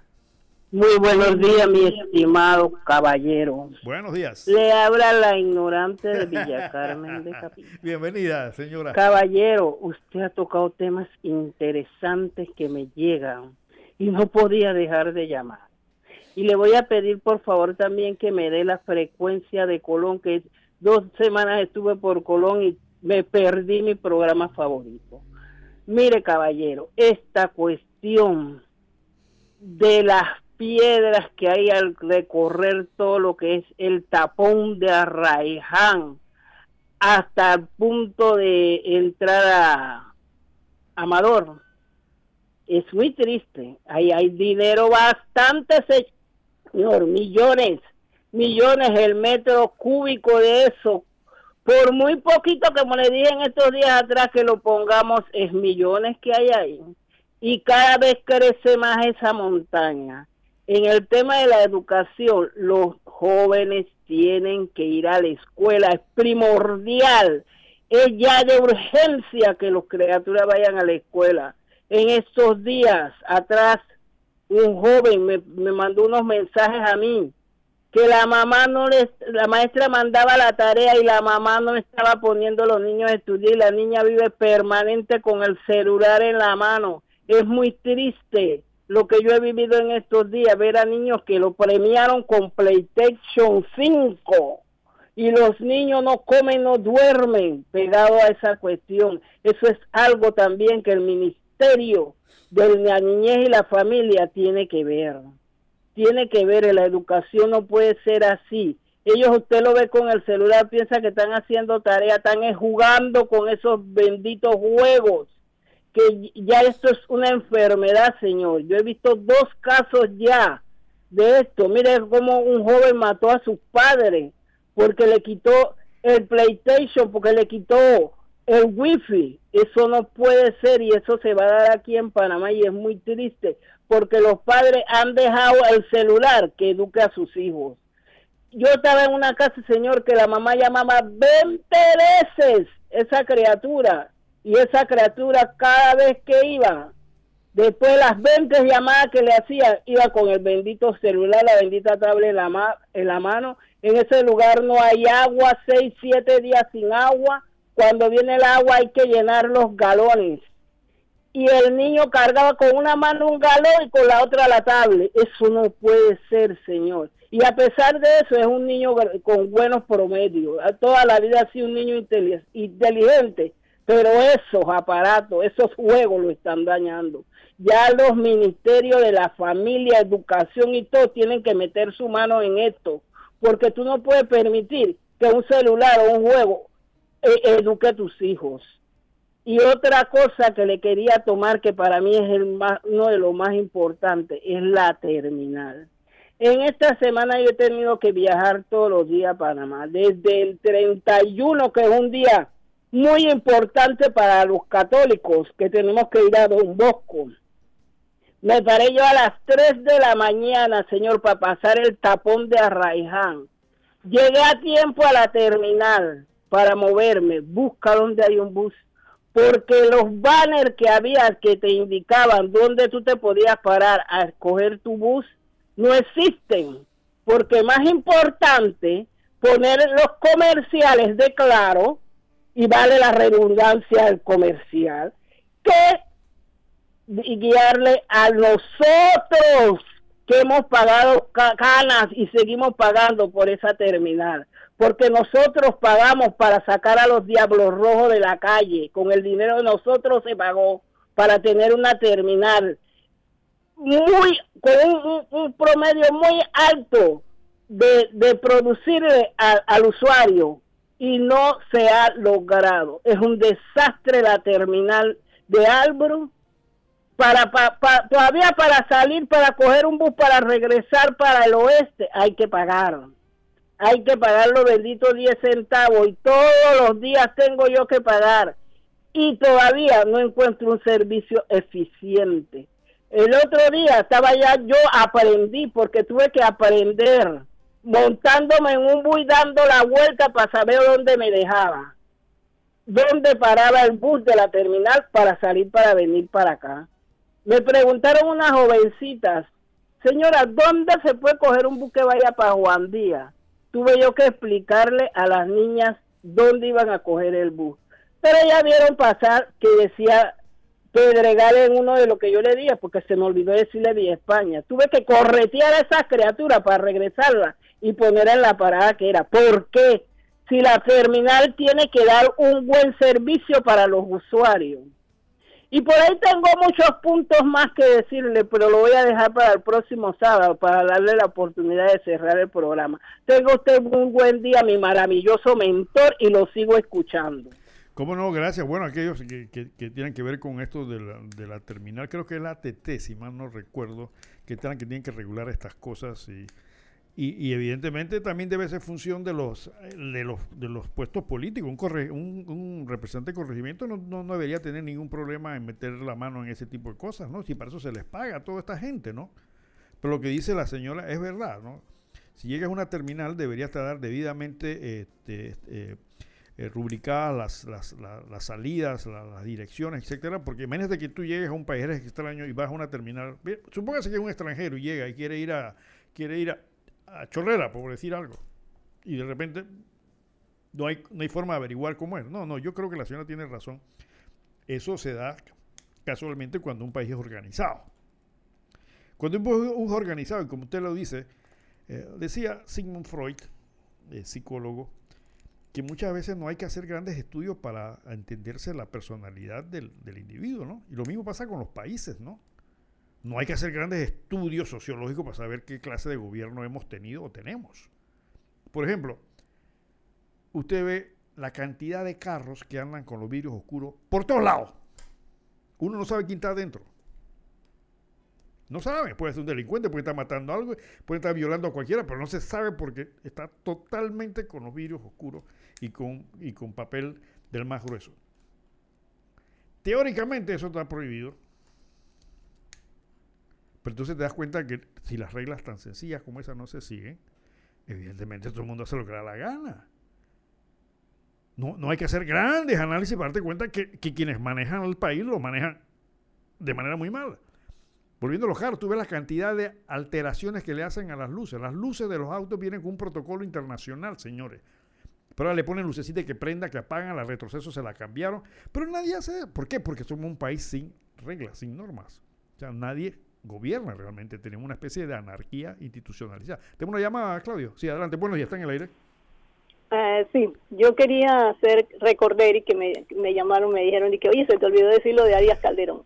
¿Se acuerda cuando Arias Calderón y Delgado Diamante eran cuatro y cuatro que se reunían para que Noriega se fuera del país, se fuera para España o Francia, creo que era para, para España o Francia, no me recuerdo, y que le iban a dejar los millones, pero que se fuera. No se quiso ir porque habían intereses de otra gente por detrás y que no, no, tú no te puedes bajar ahí porque tú estás defendiendo nuestros intereses, ya sea del BCCI, ya sea del narcotráfico, ya sea de los monopolios, bueno, y entonces él no se fue. En el chorrillo, los parlantes le decían, salgan del chorrillo que vamos a bombardear, salgan, salgan. No salieron, muchos salieron, otros no salieron, y entonces se quedaron ahí. Oye, ¿por qué a Noriega le dieron, le iban a dar tres golpes? De, el del 3 de octubre fue el último, donde él este, agarró y mató a los otros indefensos porque ya estaban, oye, Giroldi debió agarró, haberlo agarrado, meterlo en una tanqueta y haberse lo entregado a los gringos. ¿Por qué? Porque allá también hay traidores. Allá del otro lado dice que él tenía un gringo que lo conoció en el Perú, que era el que le, le guardaba las espaldas en Washington. Entonces, ahí uno tiene que tener mucho cuidado y hilar bien delgado, porque siempre hay un maldito traidor de un lado y del otro y uno tiene que cuidarse muy bien las espaldas. Pero él no quiso irse ni para Francia ni para España cuando le dijeron, cuando se reunía Arias Calderón y, y, Delgado Diamante para que él se fuera. Tres veces lo quisieron quitar. Este, Maceda, este, Giroldi, este, ¿cuál fue el otro? Pues la cosa es que él, él también se cree que tuvo participación en que le hicieran la corbata al hijo de Rubén Darío Paredes allá en Colombia, ¿se acuerdan? O sea, aquí ha habido muchas cosas terribles que la gente quiere olvidar, pero no, ahí están, esa es parte de la historia. Muchas gracias. Bueno, sí, evidentemente es parte de la historia, son muchas cosas que hay que verificar. Sí, a Noriega se le hicieron, oficialmente los gringos le hicieron, mandaron embajadores para, eh, voceros para que se fuera del país y con algunos beneficios, pero eh, eh, según tengo entendido, algunas veces dijo sí, al día siguiente decía no, no voy. puede ser por las razones que usted dice, pero como dice son, hay que, hay que hacer las investigaciones correspondientes. Ya son cosas del pasado y el señor Noriega no dejó o no quiso decir muchas cosas antes de morir. Miren, volviendo al tema de la moral, ya que se nos está al último bloque del programa. Eh, siempre lo hemos dicho que hay un problema entre la política y la moral, ¿sí? Entonces, eh, la política muchas veces se agarra del derecho y el derecho y la justicia a veces no van de la mano. Y en el medio está la moral. ¿Qué significa la moral? Te lo vuelvo a repetir. La moral, de manera muy rápida, es tener conciencia de, lo bueno y lo malo. Vamos a verlo desde esta perspectiva. Hay mucha otra cosa, hay mucha tinta sobre esto, pero lo voy a, a explicar en esa forma muy sencilla. Tu moral es cuando tú tienes conciencia de lo que es bueno y lo que es malo, ya sabes, porque normalmente porque se te enseñó desde la educación en tu casa qué es lo bueno y qué es lo malo. ¿sí? Y tienes conciencia, o sea, que eres consciente de que eso está así. Entonces, vemos noticias como la que aparece esta semana en varios periódicos sobre el tema de la rectora de la UNACHI eh, en Chiriquí, la eh, señora Etelvina Medianero de Bonagas, que eh, hay una, hay una iniciativa en la Asamblea para que se reelija nuevamente los, los rectores de la Universidad de la UNACHI, que es la Universidad Chiriquí, pero luego sale una serie de cosas de manejos que ha hecho eh, supuestamente la, la, rectora, eh, donde este, ha dado contrato a parientes, donde ha nombrado a familia, etcétera, etcétera, y eh, se le ha cuestionado sobre este tipo, evidentemente que la respuesta es, eso es legal. Pero es inmoral, evidentemente que es inmoral. Entonces yo, yo quiero leer un hoy por hoy que salió en la prensa sobre ese tema y dice, el grado de descomposición al que el gobierno ha llegado carece de límites. Cada vez que se escarba un poco en el tema de los salarios, la podredumbre aparece. Pero lo grave del más reciente caso del cobro de doble salario es que se dé en una universidad cuya rectora tiene el descaro de desvincularse de este escándalo argumentando que su rol no es el de fiscalizadora, pero no tiene problemas para embolsarse 13.500 dólares mensuales que, a juzgar por la corrupción que reina en su administración, son más que inmerecidos. Es imperdonable que este escándalo sea donde se están formando nuestras futuras generaciones y que el padrino de la sinvergüenzura sea un diputado de gobierno. Pero la pena ajena no termina con ellos, sino que también están envueltos exrectores, docentes administrativos, el gobernador de Chiriquí y el director nacional de descentralización. Ahora uno no puede explicarse por qué la actitud sumisa de este último funcionario frente a los excéntricos y desproporcionados ingresos de algunos alcaldes y representantes. Es que para criticarlo se necesitaba capital moral. Y estos funcionarios lo empeñaron por dinero. Y el peor de todos es el contralor que, como ya es su costumbre, guarda silencio. Entonces, volvemos al mismo caso que siempre estamos hablando, lo que es la moralidad del grado de inmoralidad que como sociedad estamos sufriendo. ¿Por qué? Porque el cobijo de la legalidad lo utilizamos para hacer unos perfectos inmorales. Entonces, como bien dice este hoy por hoy, lo más doloroso de esto es que sea la cabeza de una universidad que debe ser símbolo, no solamente en la parte académica, sino también en la parte moral, para aquellos estudiantes que se están formando bajo la dirección de esta persona. Luego la prensa saca, ha sacado este, en diferentes publicaciones algunas investigaciones que han hecho donde resulta que eh, la eh, licenciada Telvina Medianero de Bonagues creó una universidad privada que manejan sus hijos y contrató en licitación una empresa de su yerno para obras de la UNACHI, que tenía el precio más alto. Y todavía siguen denuncias de familias completas nombradas en esta universidad. La señora Medianero de Bonaga, al frente de la UNACHI desde el 2013, saltó a la palestra luego que el diputado Raúl Pineda presentó un proyecto de ley ya aprobado en primer debate que permitiría que esta rectora se postule para un tercer periodo, aunque podría reelegirse indefinidamente. Esos son los manejos que se hacen con el poder que tú le diste a los diputados cuando tú votaste por ellos. Tú que vendiste. ¿Cuánto, cuánto diste en estas elecciones? ¿Cuánto te dieron? ¿30 dólares? ¿50 dólares? ¿Una bolsa de comida? Ahí tiene los efectos de esto. No es solamente por el hecho de que, bueno, en ese momento resolví. Con eso te, te financiaron una borrachera, una, una, un parking mínimo, no sé. Pero ahí tienes entonces tú las consecuencias de esto, cómo se va manejando ese poder político que vendiste por unos dólares para efecto de que toda la estructura de una universidad sea utilizada de manera indebida según las investigaciones que se han hecho.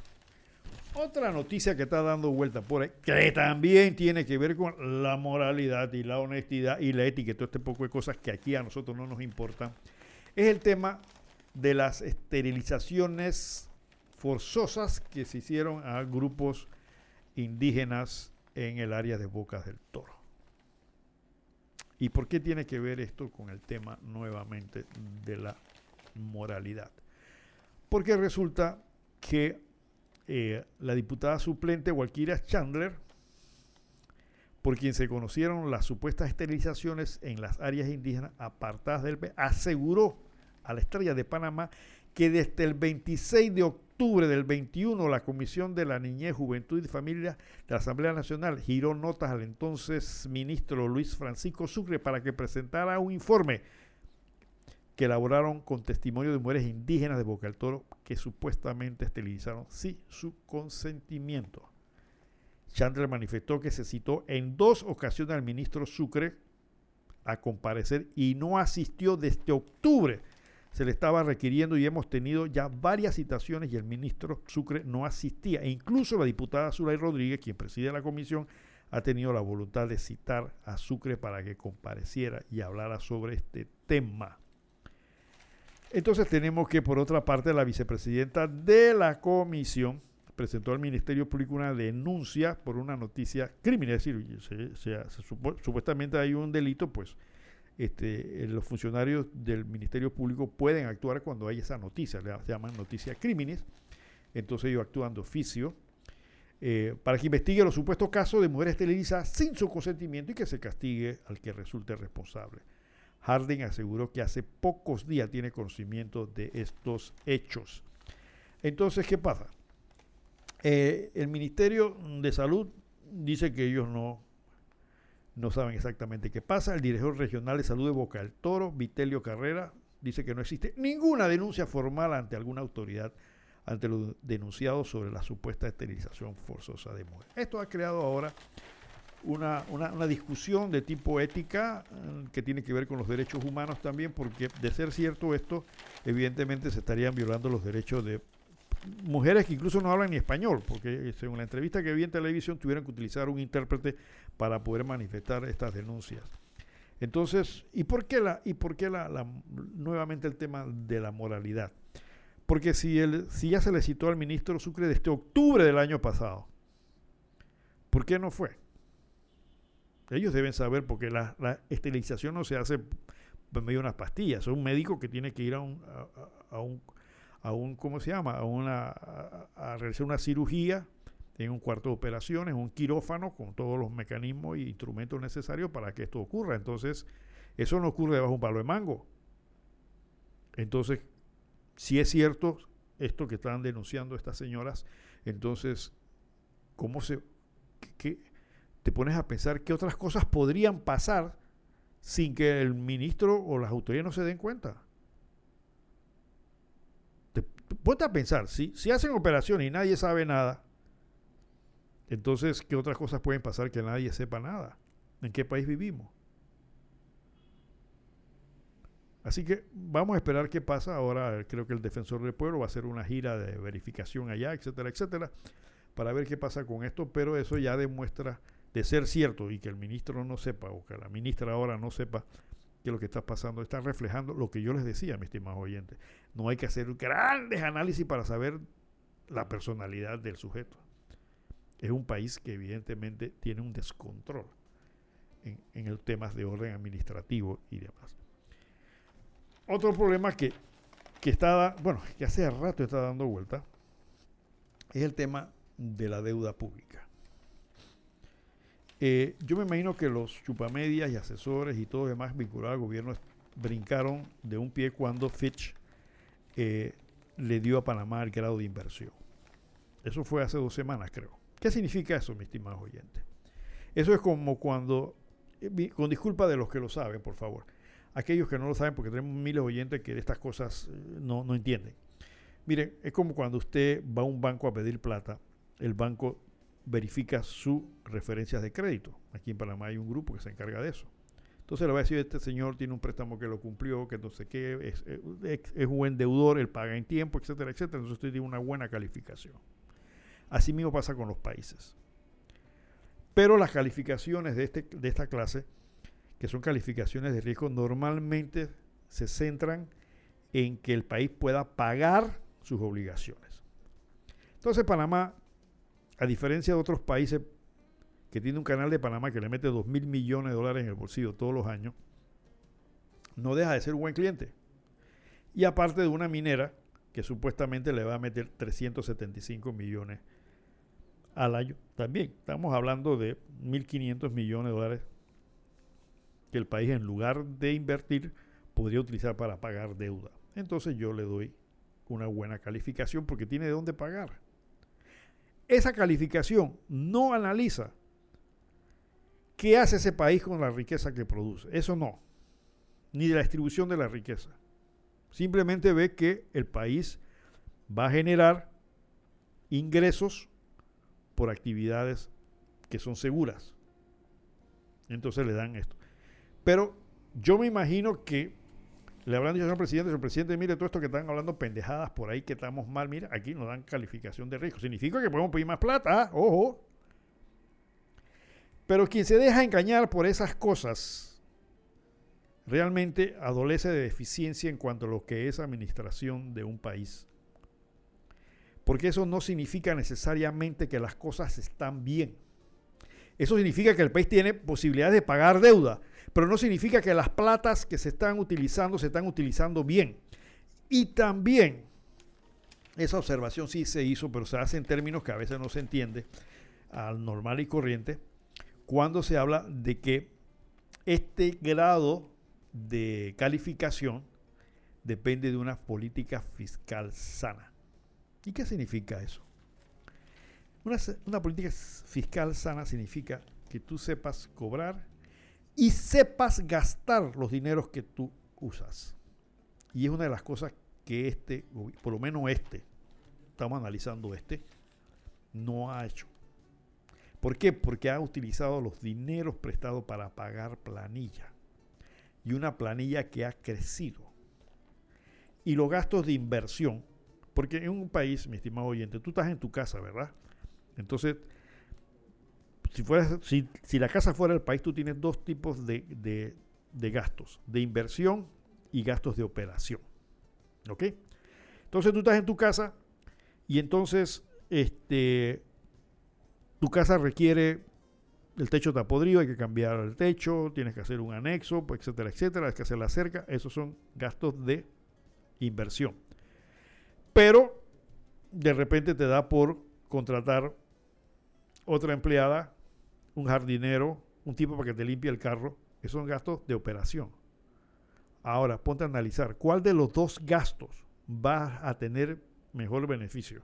En un tipo que te esté limpiando el carro todas las semanas y un jardinero que venga una vez a la semana, o reparar el techo de tu casa que está lloviendo o hacer la cerca que se te está cayendo. ¿Cuál de las dos inversiones, gastos es más importante?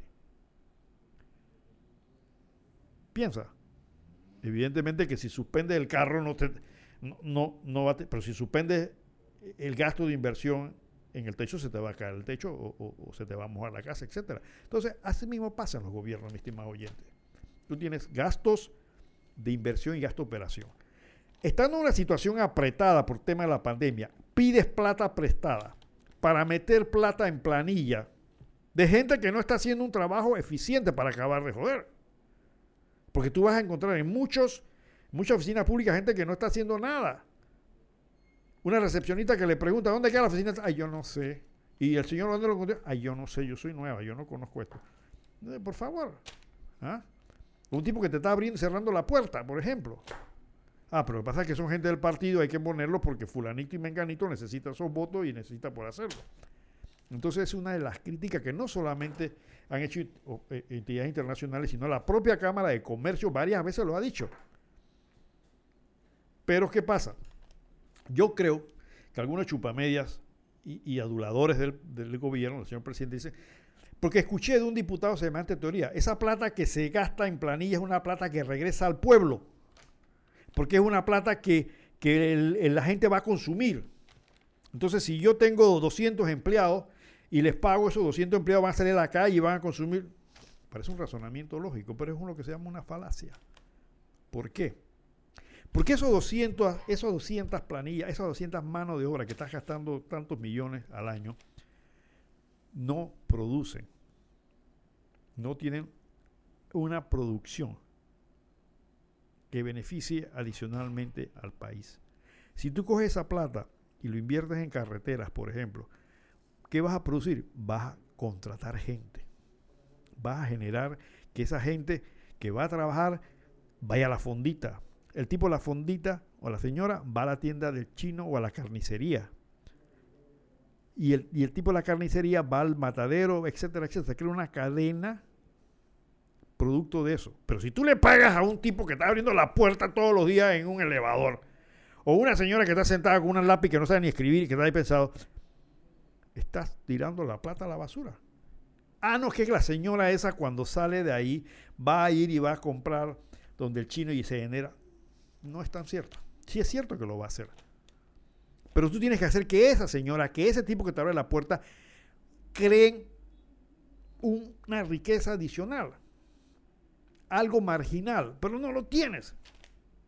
Entonces yo no sé si que se han sentado con esa premisa, porque se lo escuché a un diputado hace unos, unas semanas atrás hablar en ese sentido, de que no, no, porque se preocupan si la planilla esa va para el pueblo. Entonces, eso es un tema discutido y analizado por economistas a nivel mundial y es algo que eso de que si va para el pueblo, vas a crear más consumo cuando tú puedes que utilizar esa plata en obras de infraestructura, en crear más mano de obra para efecto de que se genere ese desarrollo que todo el mundo está esperando. Entonces ahora mismo tenemos una deuda bastante alta y este, para este año, para el año pasado se usaron 4.869 millones de deuda para pagar deuda. De eso, 3.200 millones corresponden a pagos de capital y 1.619 millones a cubrir intereses. Y lo estábamos pagando, por eso que nos dan la calificación de que este Panamá está bien, está lado. Dale plata si pueden pagar. En el 2020 eh, se, gastaron 1.460 millones y 19.284 millones en intereses y comisiones. Ah, otra cosa. Algunos, algunos préstamos hay que pagar comisiones, que a veces no se menciona. Entonces, este, ¿qué pasa, mis estimados oyentes? La deuda sigue aumentando andamos por los cuarenta y pico mil millones de deuda y no hay visos de una reactivación económica seria. No hay una política de Estado todavía seria en ese sentido. Yo sé que los los dirán, no, señor presidente, estamos aquí, mire que tenemos una empresa que va, viene a abrir aquí en Panamá Pacífico, ese yo. Un, estadista que sepa manejar un país lo puede escuchar a su chupamedia, pero es saber que estos son chupamedia, que son aduladores. Entonces, como decía general Torrijos, mira, no me digas lo bueno que eso ya lo sé, dime lo malo. Dime lo malo. Y eso es lo que tiene que hacer un estadista inicialmente para que las cosas comiencen a caminar. No me venga a decir que, que, que si yo hice esto de lo maravilloso. Ahí veo al presidente en la política regalando vacas. Toros, perdón. Para mejorar la raza, la cría. Bueno, eso parece. No, eso no está malo, está bien. Pero ¿qué sentido tiene eso? A nivel de política de Estado. A ver, política agropecuaria. Eso, eso, eso, esos toros, me imagino, tendrán su novia vaca y su novia vaca va a tener un ternero dentro de nueve meses. Yo no sé cuánto tiempo hay que esperar para que ese ternero tenga un peso para llegar al mercado. Estamos póngale nueve meses, póngale un año más, qué sé yo. O sea que prácticamente cuando se está acabando el gobierno, posiblemente, posiblemente ese ternero llegue o esa ternera, lo que sea, llega al mercado, al, sacrificio. Pero eh, si estamos mejorando la carne, ¿para dónde va? La mejor carne se exporta. Entonces, ¿cuál es la política de Estado? Fomentar la cría de reses para exportar o para que el pueblo tenga carne más barata. Esas son políticas de Estado, mi estimado oyente. No es regalar vacas por regalar vacas, sino porque tiene que haber un sentido de cuál es el efecto real de esa mejora de la raza. Porque el ganadero, evidentemente, si tiene una mejor raza, él no va, él va a tratar de exportar, de colocar su mejor carne, porque, porque es el negocio. Entonces tú como política de Estado, tú como eh, estadista tienes que planificar y entender esto. ¿Cuál, qué, ¿A qué voy a hacer? ¿Mejorar la raza para que la exporten o lo voy a mejorar la raza para que el pueblo panameño coma mejor carne? Porque la carne en este país está incomparable, mi estimado oyente. Yo no sé qué hace la gente que tiene salario mínimo para poder comprar una, comer carne en el mes. Dos, tres libras de carne cuestan 11 dólares, 12 dólares. Entonces, ¿de qué vale que estemos regalando vacas de toros y mejorando esto cuando a final de cuentas el pueblo sigue comiendo carne cara? Ya se nos está acabando el programa, Claudio, ¿no? Sí, se nos está acabando el, programa. Mire, yo quiero saber, en el día de ayer habían más de 60 camiones de, granos haciendo fila para entrar aquí al puerto de Balboa. ¿Qué están, qué están importando? ¿Sabes algo de eso, Claudio? No sabes. decenas de vehículos de esos que cargan granos, esperando evidentemente, esperando carga. Cuando es así, normalmente ocurre que están importando algo. Yo, yo quisiera saber si alguien sabe para el próximo programa o si me manda un WhatsApp de qué es lo que están importando, porque eh, esta cantidad de camiones, no sé si muchos de ustedes lo habrán visto, camiones en cantidades, haciendo fila para esperar esto, y eso significa que hay un grano que está, no sé si es arroz, no, no sé, no sé, habría que averiguar porque quiero ver eso con, en relación con lo que ha dicho el ministro de Desarrollo Agropecuario sobre que prácticamente ya estamos eh, muy cerca del autoabastecimiento de arroz, etcétera, etcétera, que no se van a hacer importación. Hay que ver qué es lo que se está importando porque eran decenas de camiones haciendo fila. Así que, bueno, se nos acabó el programa. Quiero agradecer a todos ustedes que participaron. Se nos quedaron unos temas en el, en el tapete pendiente. Tenemos que ver el tema del principio de especialidad del presidente Martinelli y analizar por qué razón el presidente Martinelli hoy en este momento es el que tiene mayor aceptación como si fuera para ser presidente de la República. Eso hay que analizarlo y entenderlo. Lo vamos a ver en el próximo programa, a ver si conseguimos a alguien también que nos ayude a analizar esto desde otra perspectiva. Y bueno, mi estimado oyente, y no queda más que decirle que si el gran arquitecto del universo lo permite, estaremos con ustedes el próximo sábado. Gracias a Claudio que nos ha dado el apoyo técnico y a todos ustedes que han estado con nosotros. Y si te gustó el programa, invita a otros amigos para que lo escuchen, así podamos tener una base de oyentes pensantes en este país y no seamos tan pendejistanos. Así que me despido y recuerda que vienen, vienen las clases. El mejor regalo que puedes dar es un libro. rapidito, prohibí una iniciativa de una mesa de libros gratis. Quiero que sepa que esa iniciativa la vi hace unos años atrás en una cafetería aquí en Panamá, donde se depositaban los libros gratis, retiraban gratis, y luego mis hijos y yo lo hicimos en la biblioteca de la Chorrera, pero llegó la pandemia y ahí establecimos una mesa con lo mismo. Llevas los libros gratis, llevas y retiras gratis.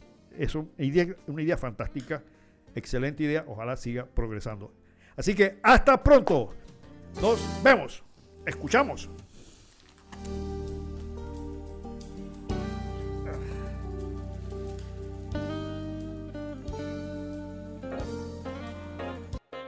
Bienvenidos a Omega, un programa diferente para la gente buena y pensante, aportando un poquito de cultura y conocimiento para que tomemos decisiones que nos mejoren como persona y comunidad. Punto Omega, la ventanita del jazz y la cultura. Ahora, Panamá tiene algo diferente. Punto Omega, todos los sábados de 10 a 12 mediodía en esta emisora.